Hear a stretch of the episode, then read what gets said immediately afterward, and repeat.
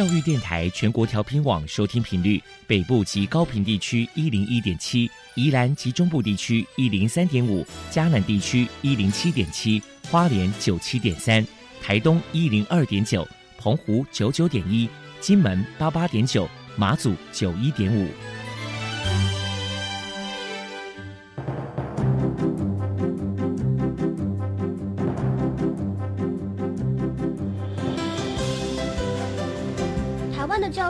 做才能使孩子面对未来的社会呢？当我们期待学习者改变的同时，也期待教师的教学方法跟着改变，家长的观念也一起改变，一起携手协力同行。于林校长带您探索、自发、互动、共好的十二年国教新课程，听见台湾教育的改变。欢迎收听《国教协作向前行》。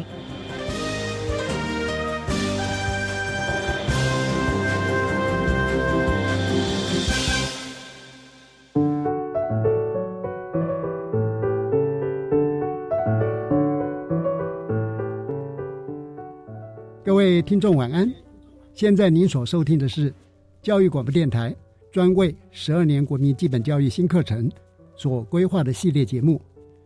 这个节目固定在每个星期三晚上六点零五分为您播出。我是节目主持人于林。在新课纲全面上路的状况之下，我们的老师呢，同时面临的是新课程的压力，再加上疫情的干扰，哈，这种双重的挑战。但是呢，有时候挑战反而会激发我们的创意跟想法哈，也会让学生在学习的样态上面有很多新的变化。那么在这样的一种比较鲜活的气氛里边呢，我们的校园里边其实一直有很多令我们感动的故事哈。今天的笑声飞扬，我们要介绍的是台中市富春国小的特色亮点及他们校园里边所发生的真实故事。稍后呢，我们要探讨的主题是国民中小学科技领导跟数位学习。现在先请大家收听《笑声飞扬》，你所不知道的校园新鲜事都在《笑声飞扬》。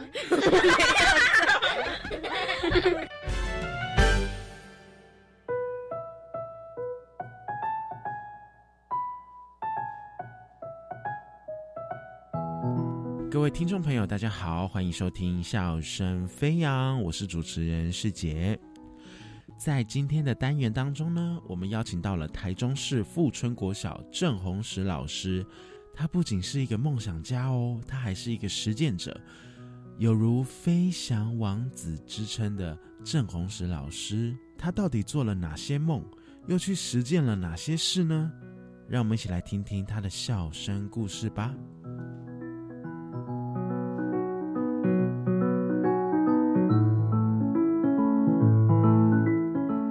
呃，我是台中市富春制造教育及科技中心主任郑红利。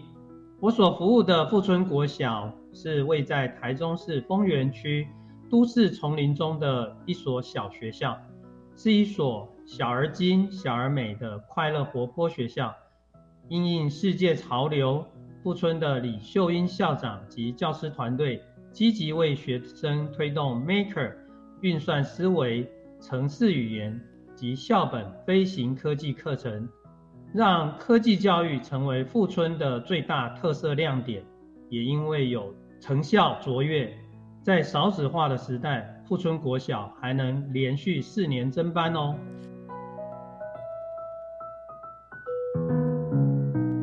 在富春国小里面有一个很特别的社团，叫做飞行社。那这个热门社团的创设老师，当然就是郑红石老师啦。他从小就梦想着自己能够飞在天上，但他想把这个梦想一起带给现在的小朋友。我们一起来听听他是如何实践的呢？我们富春国小历年来都以科技教育发展而非常的让孩子们喜欢。那我们曾经呢，在公共电视下课花露米节目啊，有受到专访我们的学生飞行社。那二零一五年，我们也曾以科技花灯拿下全国台湾灯会第一名灯王的荣耀。那二零一八年呢，我们也曾经指导孩子参加全国科技竞赛，获得金牌奖及铜牌奖。那在二零二一年呢，我们富春国小团队啊，更荣获了台中市教学卓越团队第一名。那为什么我们有这么好的成绩？为什么呢？因为我们富春国小啊，不断的在发展 Maker 教育、制造、科技等等，希望让孩子有更进一步的提升科技的能力。啊，我们最大的特色呢，就是飞行科技教育。那我个人非常的着迷于飞行科技，所以呢，我利用课余时间啊，研究飞行，然后将成果呢转化为教材，已经有二十多年的经验。我们在学校成立了全国第一所国小的遥控飞行社团，那孩子们呢都期待着升上高年级可以加入飞行社，我们孩子可以在飞行社的飞行梦工厂打造自己的遥控飞机，并且。我们以飞行的主题探究，然后申请国教署的科学教育计划，有八年的经验，带领孩子们一起玩飞行。呃，我们曾经以珍珠板打造遥控飞机，那飞机的大小呢，小到手掌大，只有五克重的小飞机。那也曾经带孩子们做大到一展两公尺，立起来都比人还要高的遥控飞机。所以。我们的声名远播，连公司都来采访。那在校庆的时候啊，校友们经常回到学校，会跟我们回馈，特别是飞行社的孩子回来会提到说：，诶，有曾经参加飞行社的孩子啊，他现在从事飞机修复的职业；，也有小时候受到飞行社启发的孩子啊，现在就读的是大学航太系。所以，我们认为。我们的社团，呃，对孩子们是有深远的影响的。那在疫情期间，我们孩子们呢，到底都要戴口罩来学校，造成非常的不方便。当初，当初呢，呃，家长为了变通，将口罩的耳绳打结，然后符合孩子们的小脸蛋。但是呢，这样子的戴法事实上是不妥的，因为。太松会有很多缝隙，太紧呢耳朵会红痛。那富春国小的科技小尖兵团队啊，就主动以解决这个生活中的问题为己任，大家开始收集资料、分析资料，然后探究出可行的解决方案。那老师呢也协助指导孩子以电脑绘图进行设计，然后运用现在数位镭射切割来制作模型。让孩子试戴，经过多次的修改，我们追求最佳的效果，并且呢，将最佳的效果分制成呃成品，分享给全校的孩子们一起来使用。那这就是我们科技教育运用在生活中解决问题最佳的一个实例。那另外呢，我再分享一个小故事，就是防疫期间，呃，孩子们上学到校门口都要经过护士阿姨。呃，测量温度，然后用酒精干洗手。那在这过程中，孩子们呢就要排队排很长。那我们发现这个现象一样，科技小尖兵再次的出动。那我们探究运用超音波感测小朋友的手是不是伸到了机器人前面。那我们这个机器人，当它侦测到小朋友的小手接近了，它就会自动的启动那个喷洒酒精，让小朋友呢可以迅速的来倾斜。他的手不干净，那这样子呢，就可以让这个排队的现象舒缓，而且减轻了护士阿姨的工作量。这个都是科技运用于生活中的故事。那在防疫期间呢，我们的课程啊也有一些问题，对，因为我们是科技中心，必须做课程的分享，让孩子体验，不只是在我们富春国小，而且还要外送到我们周边的学校。那疫情期间，石冈国小跟我们有一段距离，那我们没有办法去做课程外送，所以我们进行同步远距教学，同个时间两校的两个班一起搞飞机，玩什么飞机呢？我们呃设计了一款叫做三百六十度的回旋太空梭，那透过远距教学，呃石冈国小的小朋友跟富春国小六年级的小朋友一起在同一个时间制作。然后测试飞机，并且分享所学的心得，这就是科技运用在防疫期间的一个教学成效。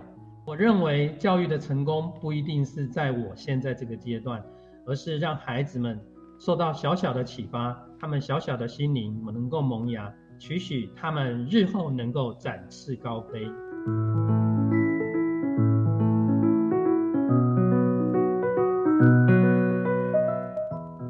我们都感受到了郑红石老师对于富春国小每一个人的用心与爱心，并且将梦想的种子注入在每一个小朋友的心中，不断的向天空萌芽长大。我们今天很开心邀请到了台中市富春国小的郑红石老师，同时间也非常感谢听众朋友们的收听，笑声飞扬，我们下周再见。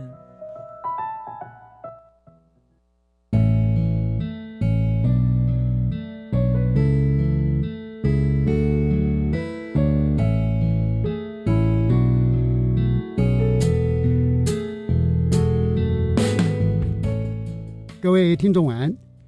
今天我们探讨的主题是国中小科技领导与数位学习。为大家邀请的是桃园市光明国中何庆章校长，以及高雄市旗山国小李文胜校长，接受我们的电话访谈。首先为各位介绍贵宾，我第一位介绍的是桃园市立光明国中何庆章校长。何校长是国立政治大学教育行政硕士，目前呢。是我们桃园市一百一十学年度国教辅导团的总召集人，也是桃园市自然与生活科技辅导团的副召集人。呃，我们也非常恭喜何校长在二零一八年获得台湾科技领导与教学科技协会的科技领导卓越奖。何信章校长您好，主持人好，各位听众朋友大家好。呃，接着为大家介绍的是高雄旗山国小的李文胜校长。李校长是国立高雄师范大学教育学博士，那么曾经担任过高雄市政府教育局的课程督学，也是教育部数位学习深耕计划的咨询委员。那李校长也曾经荣获微软全球创新的精英教师。李文胜校长您好，呃，主持人您好，各位听众大家好。呃，今天非常高兴邀请两位校长哈，不只是在校务经营方面是非常卓越，特别两位校长的专业哈都是跟。科技领导、数位学习有相关，同时在过去呢，他们都经过哈呃非常棒的一种认证，都是得到了非常高的一个荣耀哈。我想请教的就是说，因为在后疫情时代哈，校长在运用这个数位科技领导来呃领导学校哈，呃两位一定有很多呃非常珍贵的实际经验嘛。同时，我们现在国家也非常重视数位校园的规划。那么也希望借着今天的访谈，可以从两位这边得到一些借鉴哈，特别是对我们的老师啊、家长跟社会大众啊，让他们都能够了解这样的一种学习模式的改变哈，会对我们的台湾教育未来产生怎样的影响啊？呃，首先我想第一个要请教两位的问题呢，就是在整个学校的发展过程中，我们校长要如何去承担学校科技领导的新角色跟责任？呃，是不是请何庆章校长呃先？来为我们回应。那么，其实学校科技领导，它主要涉及到这个学校领导者，他要鼓励我们教职员工广泛的来运用科技啊，增加我们的行政效率、教学效果，或者是学生的学习成效。所以，我自己觉得说，科技领导者大概我们要扮演以下的几个角色啊。第一个就是他是一个方向的掌舵者跟计划的催生者，嗯哼，因为学校要申请很多的计划来做这样的事情。是。那第二个，其实我们要激励我们的老师啊，所以我们是有一个激励者的角色，嗯哼，激励我们学校的成员能够学习新的资讯科技，然后具备资讯的素养。第三个部分，我想是很重要，是我们是一个示范者，嗯，因为我们科技领领导者啦。应该是能够学习各种资讯科技，然后本身我们自己也要具备有资讯使用的能力啊，来带领着我们学校的老师们。嗯嗯。那第四个，我想想分享的是说，我们又是一个分享者，因为领导者我们要分享自己的经验嘛。对。那形塑一个彼此分享，不是说自己使用科技而已，应该是师师或师生之间互相的分享的一个文化，嗯，来建立一个资讯的校园。是，那要做这样的事情，其实第五个就是一个很重要的沟通者，因为学校的伙伴们要带领，我想领导者要在利用不同的场合啦、时机啦，说明跟宣导这个我们在资讯科技对于行政、教学、学习，甚至家长的部分，我们这些都要跟他们做一些沟通，嗯，好，来让他们了解说它的价值跟重要性。是。那最后一个，其实校长还有一个很重要的是，这些资讯设备其实它需要资源，所以这个资源的提供者，我们可能就要去找相关的资源去整合，提供这样的相相关的软硬体设备啊，来让老师们使用。好，这是我个人的想法。呃，感谢何校长。呃，刚刚的这样的分享，我觉得相当的全面性了哈。那么也蛮值得我们大家呃来做借鉴啊。那因为正好我们。何校长呢是在国中，那么我们李校长 是在国小，是不是也请呃李校长这边就这个题目做一些回应？谢谢。是，谢谢主持人。其实在这个题目里头，其实我们看到一个最重要，它是讲的是科技领导的新角色跟责任哈。是。其实就我觉得以实实务观的方面呢，列了几个哈。第一个其实应该是先注重。新兴科技与传统科技的整合与转化中，这是第一个校长必须去在认识新兴科技，就是科技的一个变革过程当中，在校园里头它的变化过程。第二个其实是科技本位的课程观。嗯嗯，那。科技本位的课程观是，其实是进入到课纲里头的跨域运用跟素养的培养，这是现在老师很需要去做一个在增进的过程。哈，那在第三个，其实就是终身学习的科技观。我们知道，其实这件事情是建立的，就是科技学习系统的建立，而科技是一个全民运动，所以其实无论在校园内、校园外，其实都是建立了一个学习系统。哈，这是终身学习。在第四个呢，其实最重要，其实。在资源整合上，就是产官模式建立，因为在这一块里头，校园不会只有自己封闭性的处理，而现在都会跟产业一些做一个整合处理。那无非其实是运用到任何一种自主学习或者是个人学习化的一个 model 的成立。那其实科技的世界哈快速变异大，虚实的世界其实在混成当中哈，所以其实最重要的一个。对，最后一个小就是你要做好逻辑应用的思辨跟科技迷失的澄清。好，这是我的一些想法。是是，呃，两位校长都是非常优秀，在特别是在科技领导方面哈。刚何校长他特别落实了一个我们常讲的，在今天的校园里边，校长不但是经营者哈，也是校园中的首席老师、首席教师。所以就刚刚何校长来看的话呢，我相信您本身的参与。这个科技或数位领导跟教学，一定是可以作为我们老师们的榜样哈。那同样的，李校长刚也从另外一个角度呢做了一个回应哈，特别是终身学习这个概念呢，本来也是我们一零八课纲的一个核心价值。那接下来哈，呃，我们 因为我们也知道说，呃，科技会带来一些好处嘛，但是可能也会造成一些困境跟争议。从两位的经验来看哈，不知道科技整合在校园里边是不是也带来一些困境跟争议，比如在。软硬体的设备上面呢，公平性呢，或者城乡数位落差等等，呃，也麻烦何校长呃先来做回应。其实，在校园的困境里面啊，应该大小型学校，或者是类型学校，或者是偏乡学校，是其实都有各种的问题。嗯，好，那自己服务的学校过程当中，有在小型学校，也有在大型学校啊。当然，在比较小型的学校，可能就是资源的取得是它是一个比较辛苦的。就是刚刚在前面有提到说，因为我们是一个资源的整合者、提供者，那可能在小型学校，它周边的文化也好、生活环境也好，它可能在经费的获得，在地方上的资源会稍微弱一点。是，但是我想在局里面，教育局的支持其实很重要，不管是从国家也好，或者是局里也好。如果对这样的这个经费的益助，它是有脉络、有程序的在帮忙着学校。对，我想这个是让学校这个困境会稍微减缓。是。那其实，在我们桃园这件事情，我想不管从市长也好、局长也好，对这个事情还蛮重视的。所以我们桃园最近有拿到智慧城市的这个殊荣啊。对对。是因为拿到智慧城市，以对这样的智慧校园的环境的提供的部分，它是。有益处是一些经费。嗯嗯。那第二个部分可能就是校内的，就是老师大概对于资源运用、科技运用的这个，应该说跟我们之间的落差，会需要去统整去带领。因为有些老师可能他还是在使用过去的资讯科技，那现在的科技其实日新月异，那他要怎么样？他以前学的科技能力到现在的这么先进的这些科技啊，这中间的落差是需要去弥平的。是是。那第三个就是他跟学生，学生是数位语言的孩子，嗯嗯，可是我们我们这一代老师可能不不见得都是，对对，所以使用。的样态是跟我们在自己在使用样态其实是完全不同的。对对，这我我们老师现在可能会用 FB，可是孩子可能觉得说，啊还用 FB 太落伍了。现在现在不是都用 IG？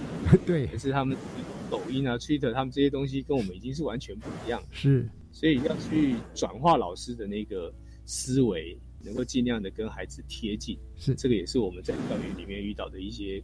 困境，那当然这个困境我们找到了以后，当然就要想办法去克服，去带领老师尽可能贴近这个环境。对，好，这个大概是我想到这两个问题。啊，的确，呃，刚校长所提的哈，一方面从学校经营者的角度，校长他要有整体计划去争取一些有关呃科技跟数位方面的经费哈。当然，我们也期待我们的政府甚至部里边哈，也能够呃整体性的一些做思考。特别刚校长你点出哈。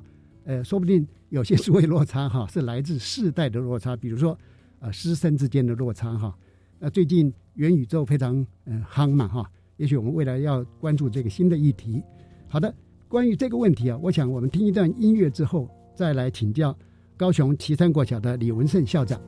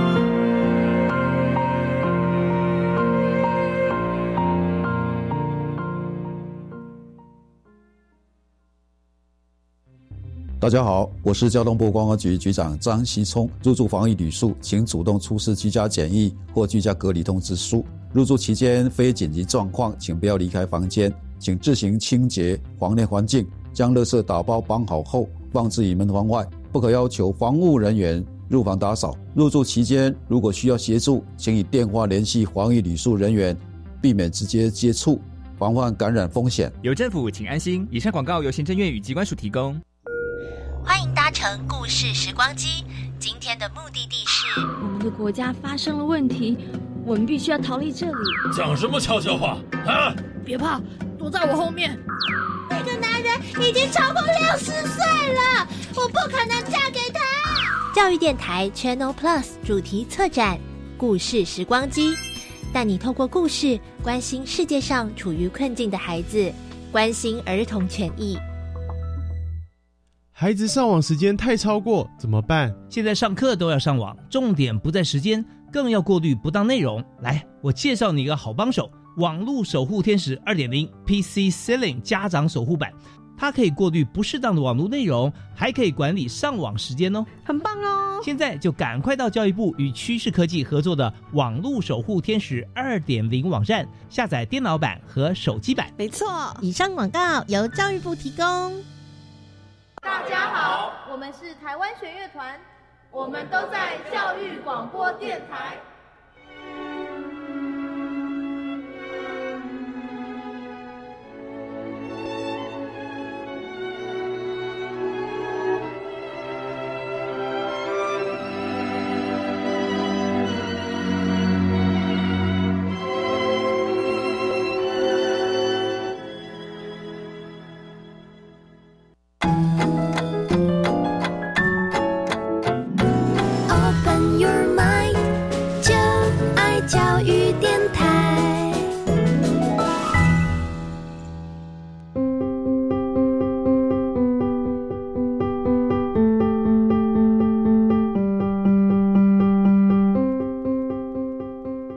各位听众好，您现在收听的节目是《国教协作向前行》。呃，我们今天谈的主题是国中小科技领导与数位学习。在线上访谈的贵宾是桃园市光明国中何信章校长，以及高雄市旗山国小的李文胜校长。呃，刚才我们在前一段曾经呃请教过哈，如果在呃您的经验里边呢，在科技整合跟校园呢，有时候会带来一些。困境跟争议嘛，哈，那就这个议题，不晓得，呃，高雄市旗山国小李文胜校长，您的看法怎么样？是，呃，谢谢主持人哈。那在关于一个呃科技整合校园里面的这些困境争议啊，我提出几个一些想法哈。第一个就是，其实，在我们过去科技教育跟教育科技里头，其实出现一个迷思，就是说，我们常常会就硬体设备而去教学，嗯，而忽略了一个课程的本质是。过去只是教一个 Word，它就是一个一学期的课，或者是 Excel，或者是做一个，哎，对，往往会忽略一个课程的一个本质。所以其实我们要重新思考一件事情，在新课纲，我们要如何用一个主题式的课程，将教育科技的教学转成科技教育的素养的一个养成，这是我们必须要做的事情。再来第二个就是，其实。各位如果有知道，就是美国国际科技教育学会啊，其实他们今年在六月提出一个几件事情哈。第一个就是，呃，就叫做一个人性学 （human knowledge）。嗯，意思就是说，我们从呃疫后这个时间，我们开始去关注人为的发展，然后去解决人为面面对的问题跟挑战。所以，一个以人为本的一个科技，是一个我们现在要做的一个科技的方向。嗯，再就是，他也提到一个叫做 Tech Equity。这个叫科技平等，是那科技平等，我们过去往往谈到只讲到城乡或贫富差距，啊，可是其实，在我们台湾里头的城乡差距，其实往往还是在于人力的一个资源上面。但是呢，这件事情其实它造成一个最重要叫做新的数位落差，嗯，因为新的数位落差会造成叫做新的贫富不均，嗯哼，我们意思就是说，我们透过疫情当中呢，我们发现。呃，过去的基础建设或许都已经完成，但是却因为个别的经济能力而不能上网，或是家长没有一定的程度的科技能力帮助孩子。其实我们可以看到，这个叫做新的一个贫富差距所造成的一个结果哈。嗯，所以我们来看一下这些公平性的东西。呃，我们必须去了解到，呃，孩子在线上学习跟线下学习有很多的一些差异。那老老师在现场的时候，到底是不是以学习者为中心去做理解？嗯，这才是我们要做的事情。嗯，所以科技整合校园里头，我们不是追求所谓的科技的新新颖度，嗯，而是在 information 的多寡的一个讯息处理。是，这才是我们要做，这才是以人为本的过程。所以我觉得一个校园里头，我们再重新转换一下我们的教育的思维。嗯哼，那如何以学生为出发，以老师的需求为出发？嗯。在兼顾到社区的发展，哎，是这样子。以上，好的，呃，的确哈，刚刚您的见解里边把科技教育跟教育科技这两个部分做了一个厘清，也就是说，特别是我们呃在中小学的老师，一定要回到课程的本质来看科技教育的运用这一件事情哈。那是不是我也接着继续请教李校长？那我们要怎么样子去规划那个智慧校园，然后这样才能满足你刚刚讲的，比如说。呃，是学习者中心的，或者以教师的需求为本位的一种智慧校园。麻烦李校长。是，谢谢主持人哈。延续刚刚的一个概念，智慧校园里头，第一个我觉得就是建立叫做以学习者为中心的领导思维。是，而这个领导思维是有所谓的分级式的一个分分层授权。呃，身为一个校长，他或许是一个学校的领导者，但是老师是是一个所谓的课程的领导者。我觉得以学习者为中心的领导思维是必须去扩散这个效应的。嗯哼。第二个是课程观的建立与扎根，嗯，就是所谓的本位课程的撰写的能力，是以及如何去落实所谓的校定课程、本位课程的这些课程脉络的一个过程的一个学习。第三个呢，当然是最重要，还是有一个所谓的团队社群的建立与引导。哈，嗯哼。因为我觉得一个科技校园、智慧校园里头，社群是。现在所谓的校园里头最重要的资产啊，这是最重要的。在第三个呢，就是要化有形为无形哦。这是什么意思呢？就是身为一个校长，你可以透过自己的公开授课，或者是运用学校的呃社群的成果分享，或者是期末的一个专案式的分享，是让呃所有的可运用的智慧校园里头的可行性，呃或者是科技运用的一个展现，让老师可以全面的去。呃，吸取，但是他可以截取他所需要的。嗯，那最后一个，其实我觉得他就是刚刚回到一个，就是你要如何广结善缘哈，资源的引入，是这是一个很重要的过程。对对。所以没有这些硬体，当然也是没有办法完成我们的智慧校园的一个基础建设。哎，以上，谢谢。我想李校长因为本身在科技领导跟科技方面的表现哈，我相信引进资源大概对你来讲也不困难了哈。呃，同样的，同样的，刚刚那个。呃，我们桃园市立光明国中何信章校长也谈到哈，两位校长，我认为都是你们校园里边，特别在科技教学、数位学习上面的所谓的首席教师的身份哈。我觉得呃，在这样的氛围里面，两位校长在带动去规划智慧校园，一定会相对的更更加的呃理想，值得我们学习啊。特别桃园市呃获得智慧城市，所以我想是不是也请桃园市立光明国中的呃何信章校长，您就。如何规划智慧校园，也为我们做一些呃分享。谢谢主持人。那其实刚主持人提到说首席教师这件事情啊，所以刚好我们我自己也带领着我们桃园的团队啊，去参加了这个两岸智慧好课堂第二届、第三届，就是代表我们桃园市啊，到对岸去参加这样课堂上的竞赛。嗯，那其实通过这样的竞赛，那个团队竞赛。其实他会在刚刚回应到刚刚李校长提到的那个课程观啊，是，其实他课程的这件事情，在老师本身的课程设计，它就是非常非常重要的一件事情。嗯，那我们就透过这种团队的竞赛模式，能够把校园的这个课程观慢慢的建立起来。嗯，所以我们桃园市自己也有一个叫做创新互动科技的竞赛啊，就是把这样的课程的概念扎实在那个比赛当中。嗯，那。校园里面的老师使用这样的载具也好，相关的课程设计以学生以人为本，是这样的设计的把把科技融合在教案上的呈现，真正的展示出来。那我们就透过这个竞赛，再找出更优良的这些教案也好，教学示范者也好，然后扩及到不同的学校去。嗯嗯。那刚刚提到说，哎，到对岸去比赛，因为疫情之前还可以到国外走走啊，所以这样的机会。能够跟大家做分享，嗯嗯，那再来第二个，其实因为我们国中端要面临教育会考啊，是，所以其实校园的除了硬体之外，那软体其实还有另外一个，就是我们要在这个学习诊断分析这件事情琢磨的比较多。嗯，也就是说，不是等会考考完再去分析我们毕业的孩子成绩考得如何，是，而应该是每一次的段考的考试，甚至在课堂上面。智慧教室的建制是在课堂上的及时孩子的回馈，他的使用上面到底哪些是他的迷失概念，他需要在课堂上及时处理的，其他是更重要的。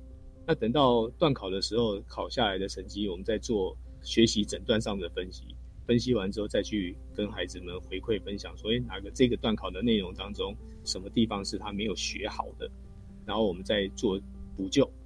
啊，我想教育部它的这个学习辅助系统已经做得很好了。嗯，那但是要对于一般的学生来说，可能还是要落实回到校园里面去，再做平时的诊断分析、段考的诊断分析。那将来在最后的三年后的教育会考，当然就会考的状态是会比较符合理想的。是是，所以这一块大概是我在国中端这边可以跟听众们可以分享的这一块。是。那最近我有听到有一些学校在做那个。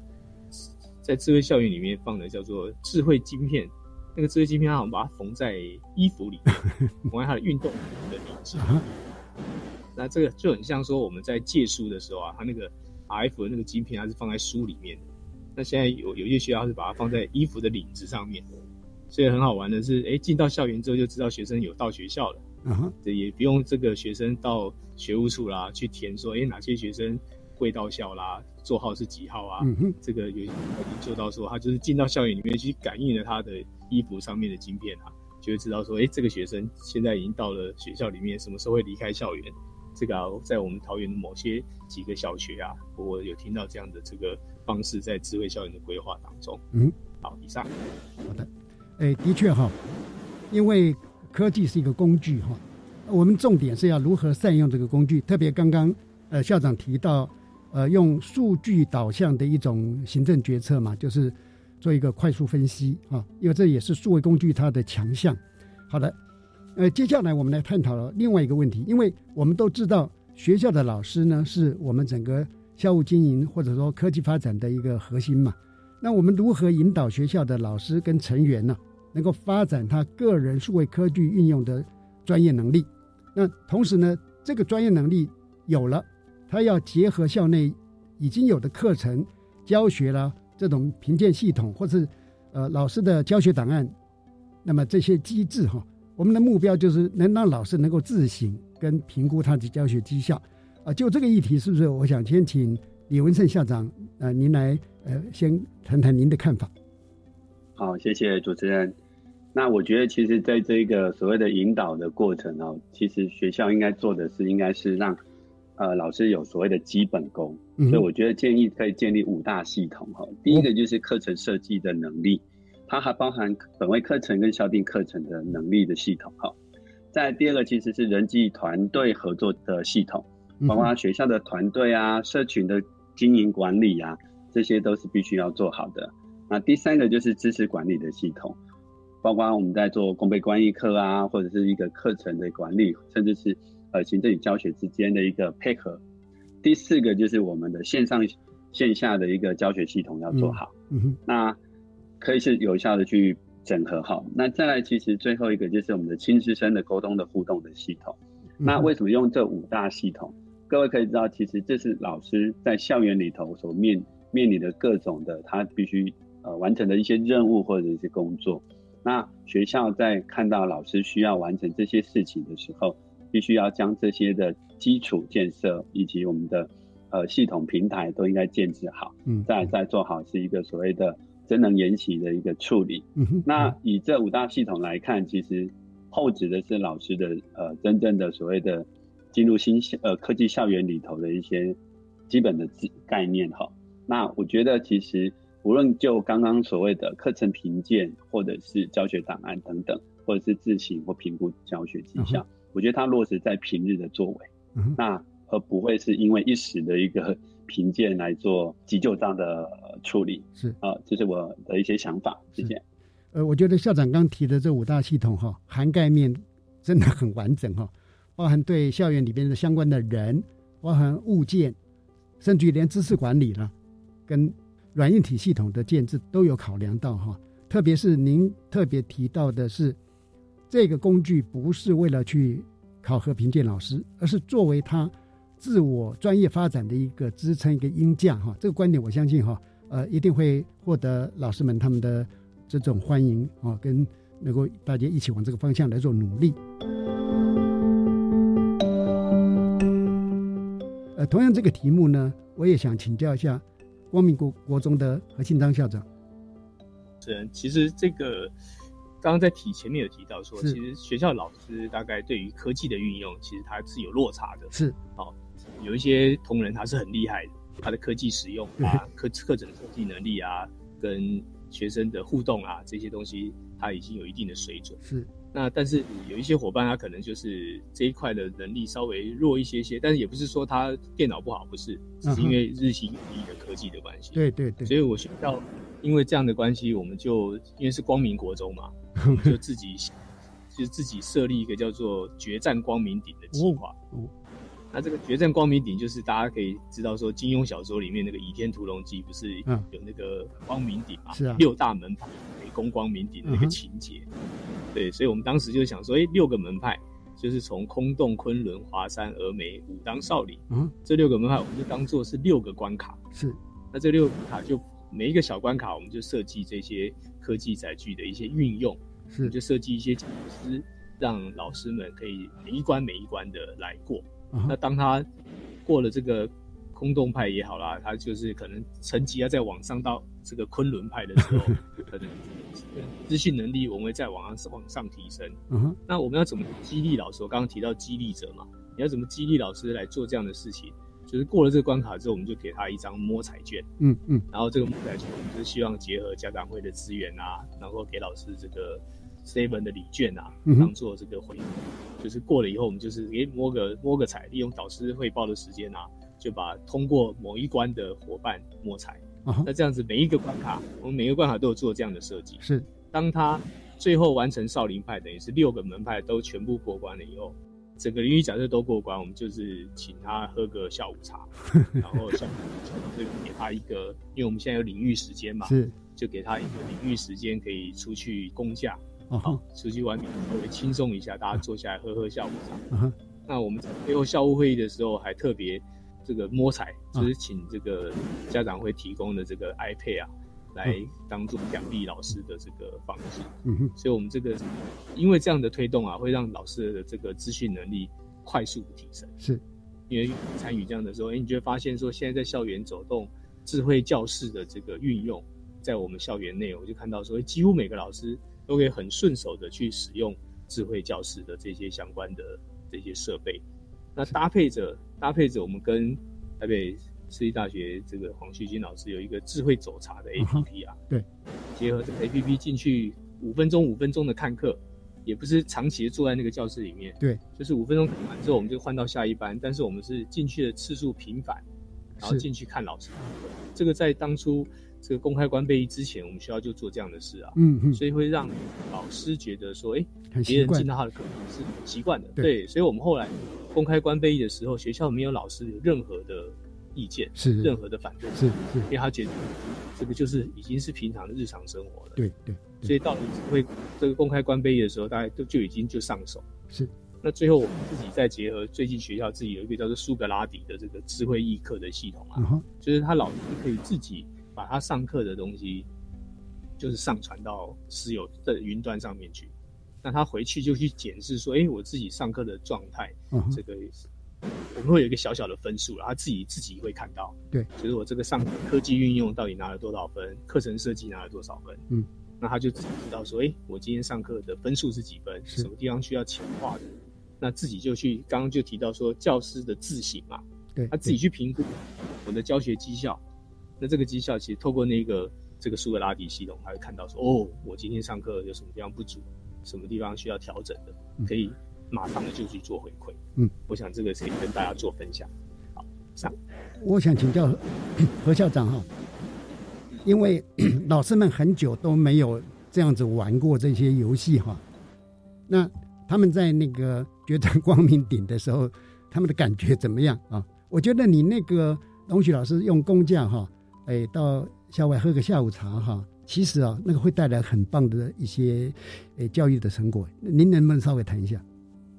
其实我我们是用领，其实有一点团体的力量，是因为我们的想法是说，整个领域都过关哦哦，才可以拿到一个下午茶券哦，很好，会变成会变成说有些老师他比较嗯了解了解，有点排斥。好，那但是因为领域内老师会协助他说，哎呀，你这样我们就不能出去喝下午茶啦，你这样子我们是不是有来帮你？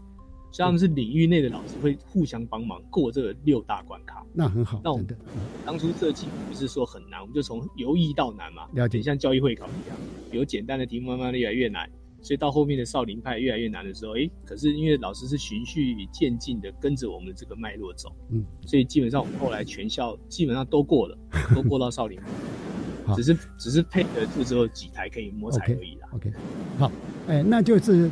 的确已经做到互动更好。嗯，接下来哈，我想请教两位的是，未来关于数位融入教学的规划跟应用哈，呃，这方面我们要怎么做？是不是也麻烦呃岐山国小的李文胜校长呃，您先提出您的看法。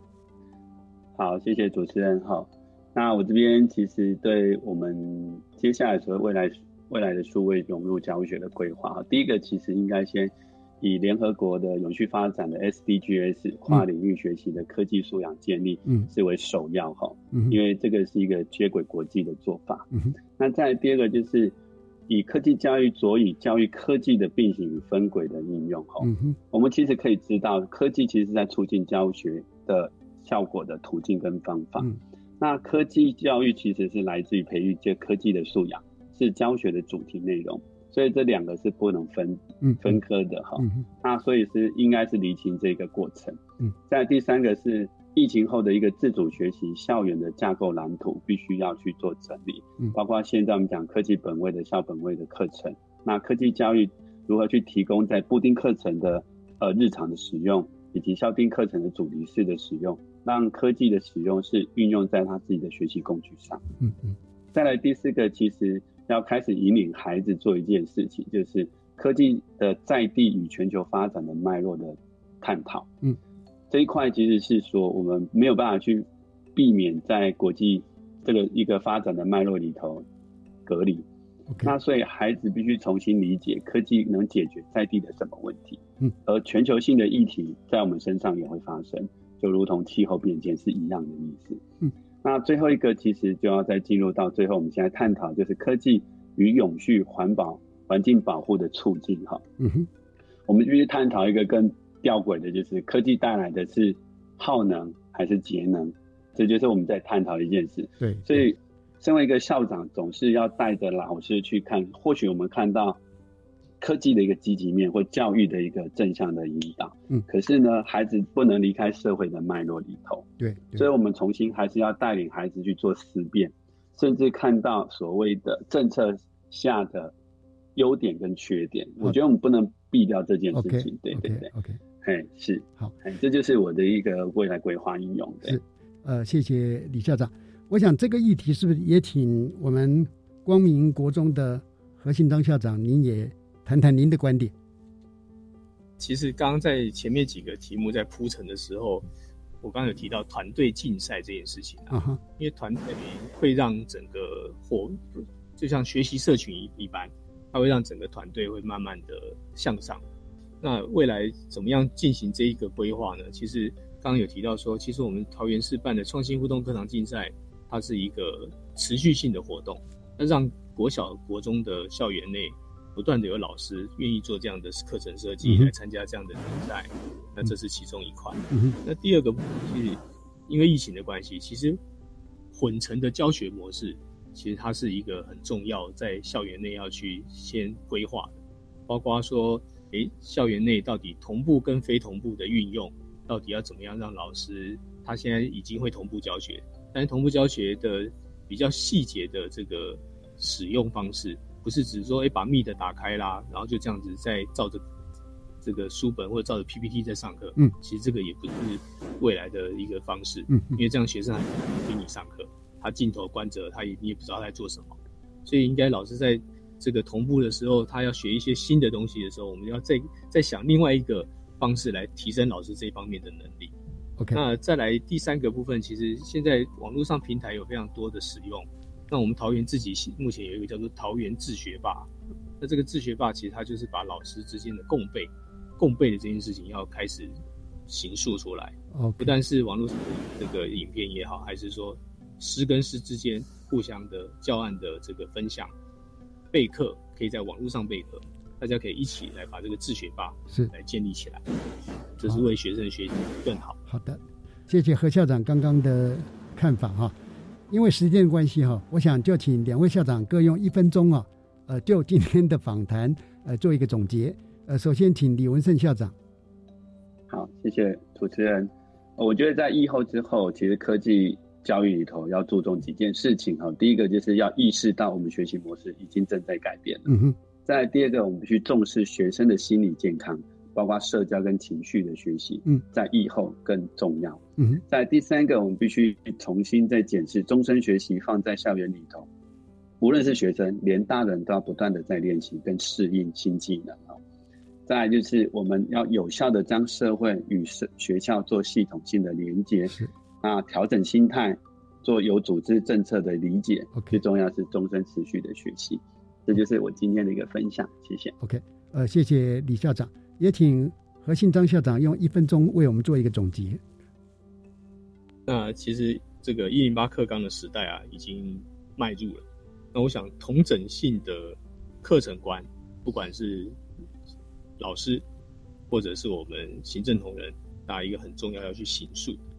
那第二个部分，其实我想，校园的特色也好，成果的取得，其实它要靠挖掘相关的机会。这个机会当然是跟着脉络在走，不是完全，所以我们在解决目前的问题而已。嗯哼，要我们前面这个愿景，想要往向什么方向去，那我们要去找出机会来进行。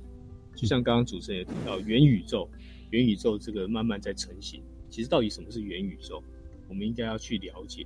那未来我们在教学上面会碰到了什么问题？孩子们将来 Z 世代的之后，这群孩子们到底会遇到什么样的状况？我们应该要先去设思思考，先设想，才是未来的知道。那最后，我想也是跟李校长一样，终身学习这件事情，包括我自己所有的听众朋友，大家终身学习的概念要在身上。是这样子，不管是我们当家长还是当学生，我想都是跟着我们一辈子的。好的，谢谢。呃，两位一定还有很多呃精彩的见解哈。呃，谢谢大家收听。何新章校长晚安，各位听众晚安。李文胜校长晚安，各位听众晚安。好的，我想听过两位校长的访谈，我们一定都要终身学习。